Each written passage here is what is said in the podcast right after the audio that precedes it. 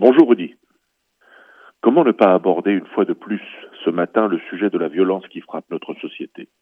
Depuis quelques années, nous sommes confrontés à ce mal qui nous ronge et qui a entraîné non seulement des pertes humaines, souvent dans des conditions dramatiques, mais également des traumatismes dont on ne cicatrise pas encore.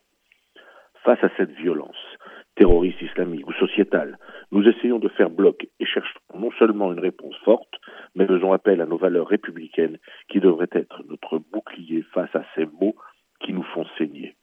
Nous rappelons sans cesse que nous devons faire un face à ceux et celles qui n'ont que la haine comme langage. À chaque drame que nous vivons, nous sommes Charlie, Bataclan, Juif, Nice, Samuel Paty et policiers. Je ne peux oublier les applaudissements à l'unisson saluant des forces de l'ordre après les attentats. Je ne peux oublier combien nous nous sommes accrochés à ces porteurs d'uniformes en les prenant pour symbole d'une nation qui résiste. Au nom de ces souvenirs et de cette force qu'ils témoignent et offrent, je ne peux me à certaines brebis galeuses portant ce même uniforme qui, par leurs agissements, salissent non seulement l'uniforme qu'elles portent, mais plus largement crachent au visage de tous les citoyens qui ont besoin plus que jamais de croire en la force du droit et en sa capacité à les protéger. Pratiquer l'amalgame et rejette le terme global de violence policière, mais je crie haut et fort qu'il y a trop de policiers violents qui sont des taches sur le drapeau tricolore. Certains, par leur racisme, bafouent nos valeurs.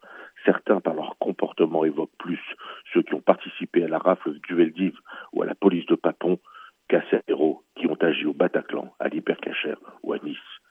Ce qui s'est passé le 21 novembre dans le 17e arrondissement sur la personne du producteur Michel Zecler est non seulement un scandale qui appelle à des sanctions exemplaires, mais le signe qu'il faut chirurgicalement retirer cette tumeur violente et raciste qui gangrène ça et là certains commissariats.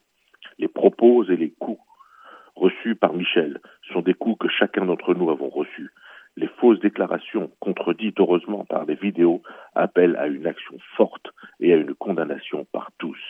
Michel en a le droit, des milliers de policiers qui font leur travail avec abnégation le méritent, et nous tous en avons besoin. Shabbat Shalom et à la semaine prochaine.